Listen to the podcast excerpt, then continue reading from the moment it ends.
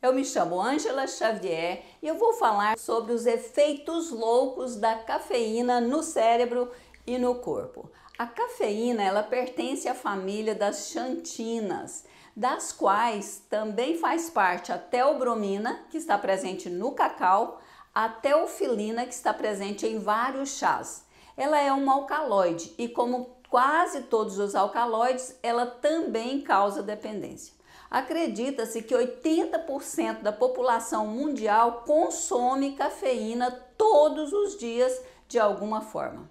São diversos os estudos que demonstram os benefícios da cafeína, mas existem muitos estudos falando dos malefícios também. Eu vou mostrar para você os efeitos da cafeína tanto no cérebro como em todo o corpo. Os picos dos efeitos da cafeína se dão em 5 horas após a ingestão e pode demorar até 40 horas ou mais para ser totalmente eliminada do corpo.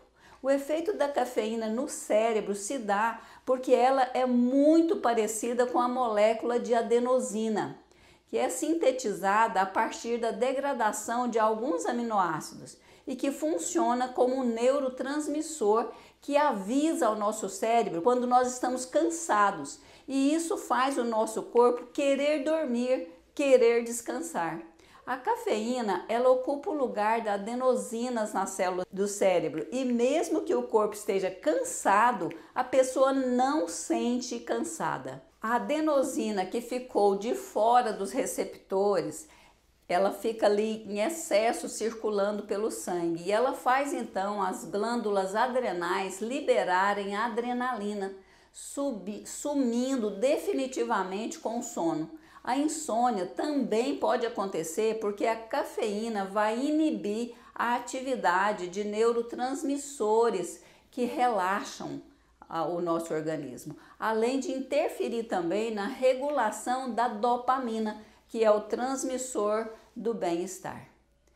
Tem outro problema. Em algum momento a adenosina vai começar a ganhar a parada e ela, a pessoa então vai ter é, que tomar cada vez mais café para poder atender a quantidade de receptores que vão se multiplicando. É verdade que a cafeína aumenta a concentração, a memória, só que temporariamente. Depois, o efeito rebote é confusão e descoordenação. Ela influencia positivamente o humor, mesmo em pequenas quantidades, diminuindo então os riscos de depressão.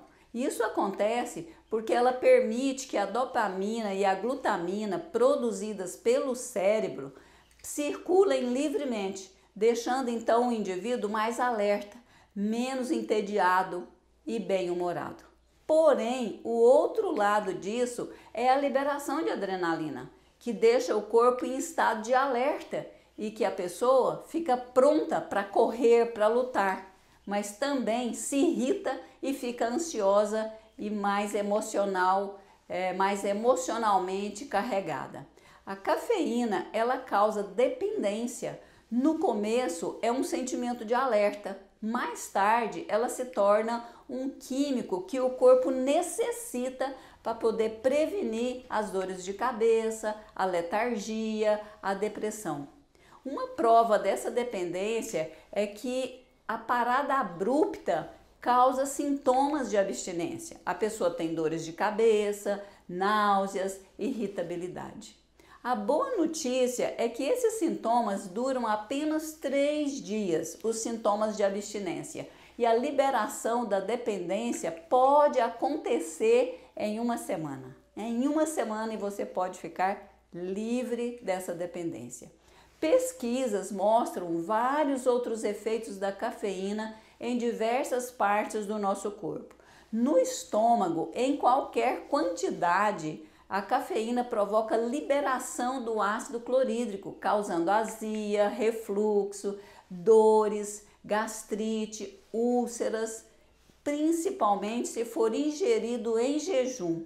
Esse efeito deixa também o pH do sangue ácido, facilitando então vários outros problemas de saúde por causa do pH. Ela provoca também distúrbios gastrointestinais. Ela estimula os músculos da parede intestinal, levando a comida apenas pré-digerida mais rápido para o intestino. Já aconteceu, por exemplo, você pode já ter percebido alguma vez que você tenha tomado café e sentido uma vontade de correr para o banheiro? Isso ocorre devido à liberação de gastrina e da bile.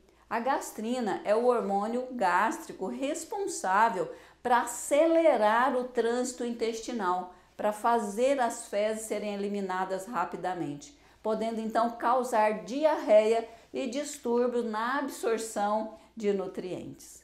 De acordo com esse estudo, com alguns estudos, a cafeína deixa os níveis de açúcar no sangue mais alterados, sendo que os indivíduos com hipoglicemia são mais prejudicados, porque eles sentem é, mais irritados, mais emocionalmente instáveis quando eles estão com fome. A variação do nível de açúcar aciona, aciona o cortisol, esgotando então as glândulas suprarrenais. O pico alto do cortisol também aumenta as inflamações, o que pode também dificultar, a, dificultar o emagrecimento. Depois, o cafezinho logo pela manhã dá aquela vontade de comer um pãozinho, um bolo, um biscoitinho, né? Alguma coisinha preparada com farinha branca, com açúcar.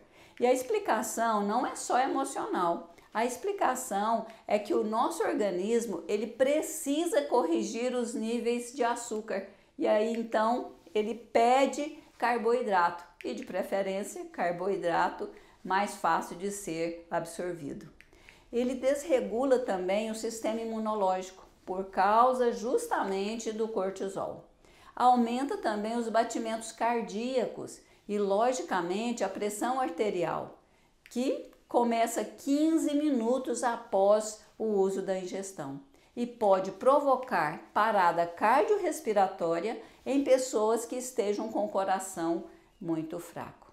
A cafeína ela tem sido acusada de causar labirintite por uma ação direta sobre os vasos sanguíneos, porque ela é vasoconstrictora e aí dificulta a chegada de sangue, de oxigênio no labirinto, ou de uma forma indireta, por causar insônia. Né? Ou quando a pessoa dorme mal, dorme tarde, ela também tem desequilíbrio da circulação no labirinto e causa então tremores, tontura, sensação de fraqueza ou sintomas bem parecidos né, com problemas do labirintite. Faz o corpo perder vitaminas e minerais, porque ela vai impedir a absorção de cálcio, de ferro, de vitamina D3, de vitaminas do complexo B, principalmente a B12 deixando as pessoas mais propensas à anemia, à osteoporose, né, a problemas ligados com o cálcio e com o ferro.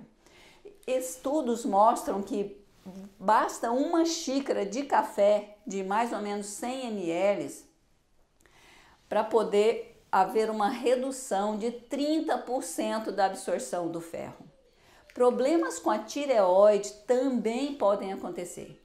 Os efeitos sobre a tireoide variam de pessoa para pessoa, mas acontece. Hipo ou hipertiroidismo.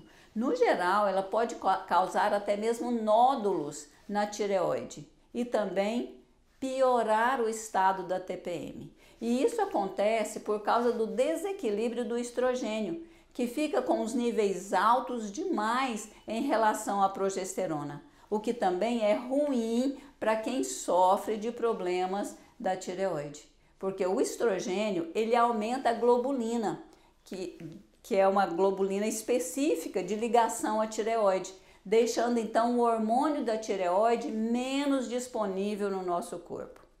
Os altos níveis de estrogênio também podem causar nódulos ou até mesmo câncer na tireoide. Sabe por que, que a levotiroxina precisa ser tomada, usada pela manhã, antes do café da manhã, eles geralmente pedem uns 30 minutinhos antes do café da manhã, justamente porque o café altera na absorção desse hormônio. Os níveis elevados de estrogênio causam, causados pelo café vão inibir também a conversão do T4 em T3. Ele vai alterar essa transformação, essa conversão de um hormônio no outro, o que também vai trazer prejuízo para o funcionamento da sua tireoide. J.P. Milton, ele mostrou através de estudos que as metilxantinas, elas podem sim desenvolver nódulos, que são nódulos precursores do câncer de mama. Abortos de repetição. Alguns estudos mostram um maior risco de interrupção da gestação com ingestão excessiva da cafeína. Pode acontecer também alucinações no caso de overdose de cafeína.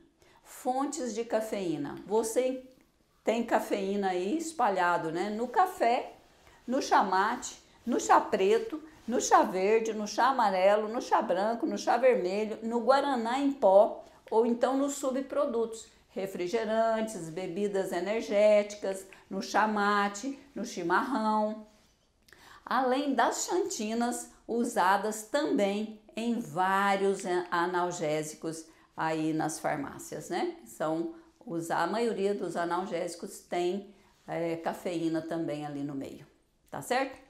Você quer saber mais, além da cafeína, o que mais pode fazer você perder a saúde? Descubra baixando o e-book dos 5 erros que você comete que estejam estragando a sua saúde. O link vai ficar logo abaixo desse vídeo. Tchau, tchau! Até o nosso próximo vídeo.